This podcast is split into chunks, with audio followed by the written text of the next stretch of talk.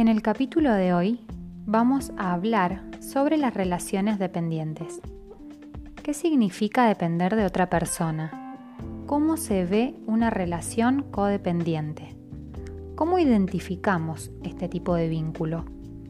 Para eso voy a empezar definiendo lo que se entiende por dependencia emocional en psicología.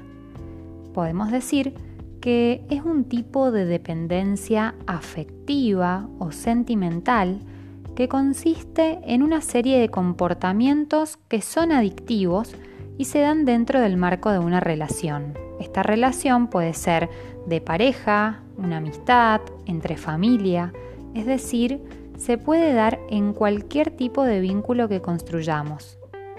En estas relaciones hay una asimetría en el rol que ocupa cada persona, es decir, que hay una afectividad que es desproporcional o disfuncional.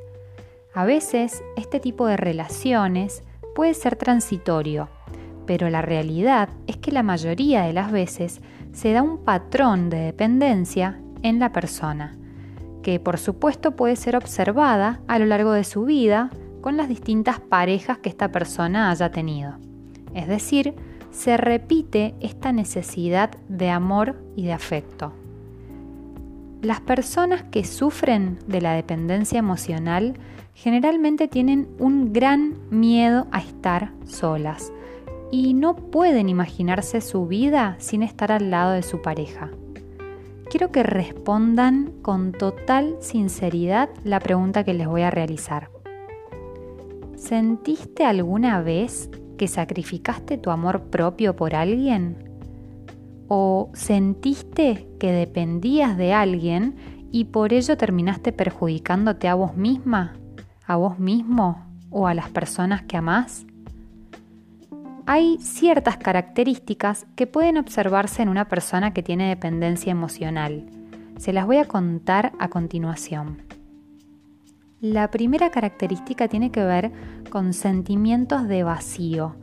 Esto se refiere a que toda la felicidad que pueda sentir esa persona está focalizada solo en su pareja. Es decir, no se disfruta de otra cosa que no sea estar con esa persona que amamos. Esto, por ejemplo, se ve cuando mi pareja se va con sus amigos o se va con su familia y yo me siento que, me abandonó, ¿no? Entonces automáticamente aparece esta sensación de vacío, de angustia. Y muchas personas dicen esta frase, cuando estamos juntos está todo bien, el problema es cuando no nos estamos viendo, ¿no? Otra de las características tiene que ver con la necesidad excesiva de aprobación de los demás y de agradar a los demás. En este caso, se prioriza siempre lo que el otro desea a costas de lo que yo deseo. Es decir, priorizo las necesidades o los deseos del otro antes que los míos.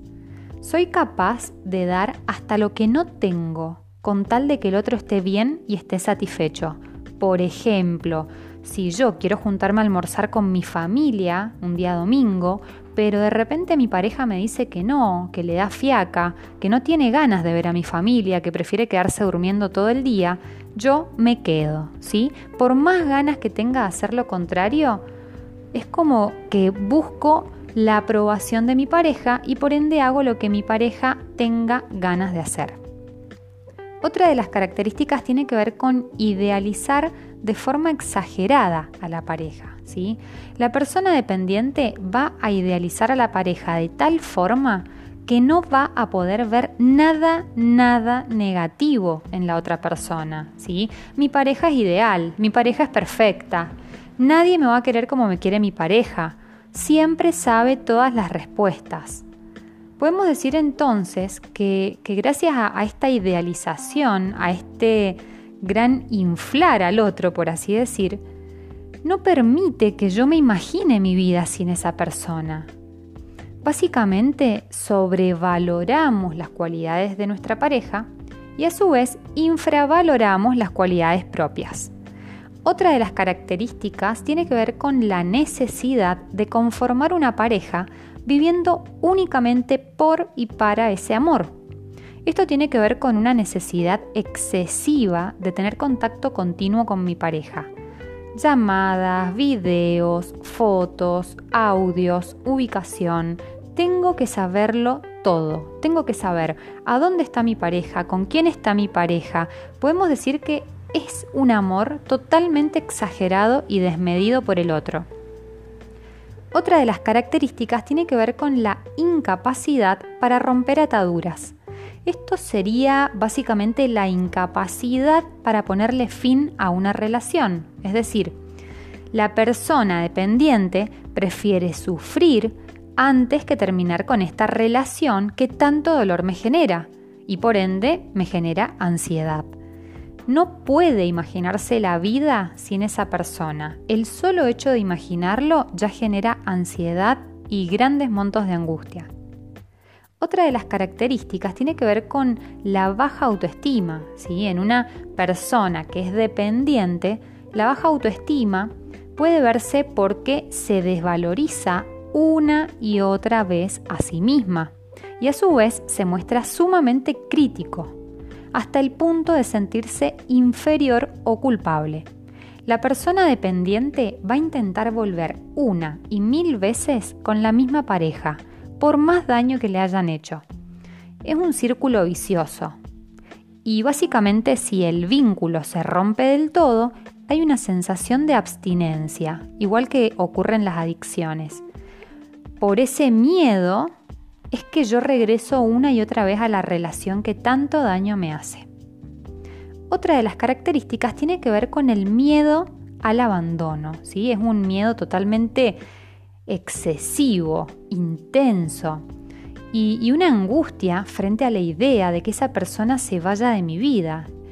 Y ahí entran estas frases del estilo, si me deja me muero, si me deja me mato, no puedo vivir sin vos voy a hacer todo lo que está a mi alcance para que esta persona no me deje. La persona dependiente no puede imaginarse la posibilidad de que la relación termine. No puede ser feliz si no es a través del otro. Otra de las características tiene que ver con el control. La persona quiere tener el control de la vida de su pareja, porque en algún punto eso le da una especie de ilusión de seguridad.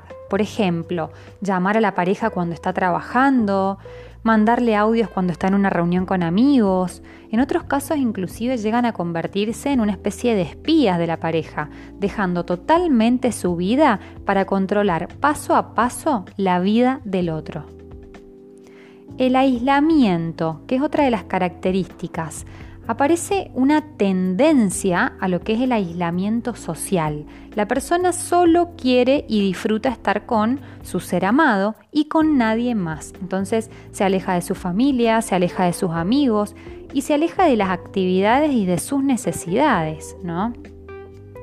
Yo sé y, y realmente sé lo doloroso y difícil que es dejar de lado una dependencia emocional y por supuesto que no se logra de un día para el otro, es un proceso, es un proceso en el cual se debe trabajar internamente en esos aspectos propios que me llevan a repetir patrones disfuncionales en mis parejas. En terapia, por supuesto que cada caso es particular y por ende se trabaja en base a los aspectos disfuncionales de cada persona, pero generalmente hacemos foco en algunos temas que les voy a contar a continuación. Primero lo que es la autonomía personal, ¿sí? encontrar mi espacio personal, ese espacio que perdí porque el otro pasó a ser el protagonista de mi vida, básicamente. Recuperar mis vínculos sociales, mis afectos, mis hobbies, mis momentos. Las creencias que he desarrollado, muchas veces que son negativas y dañinas, y me siguen y me siguen atormentando. También trabajamos las etiquetas que muchas veces nos ponen de niños o de adolescentes y en la actualidad aún me siguen marcando. Por supuesto se trabaja en el amor propio, en la seguridad y todos los miedos que tenemos, el miedo al abandono, el miedo al fracaso, el miedo a ser rechazados. Experimentar amor por otra persona es algo muy deseado por todos, pero la dinámica se torna bastante disfuncional cuando hablamos de una adicción al amor, Un amor que se desarrolla en base a sentimientos de vacío, de inseguridad, que va haciendo que la autoestima baje notablemente. Es decir, que se vive por y para la pareja, dejando de lado mis necesidades y espacios personales, porque busco que el otro me complete, me dé eso que a mí me falta. Sin embargo, lamento informar que nunca va a alcanzar, nunca va a ser suficiente lo que el otro me dé, nunca me va a completar. Es por eso que hablamos de un círculo vicioso. La relación se termina convirtiendo en un vínculo destructivo de amor-odio. Te amo si estás conmigo, te odio si te alejas. Se torna una relación obsesiva, manipuladora, reiterativa. Siempre estamos en los mismos reproches una relación idealizada y sumamente dañina. Es muy importante saber que nadie se queda porque lo obliguemos a quedarse o porque lo controlemos. Es más, controlar puede hacer que la persona se aleje. Controlando al otro, estamos boicoteando nuestra propia relación. Paradójicamente, cuanto más intentamos que la persona se aferre a nosotros, más ganas va a tener esa persona de irse. Y por el contrario, cuantas más libertades sienta en nuestra relación, más querrá quedarse, porque lo podrá elegir, ¿sí?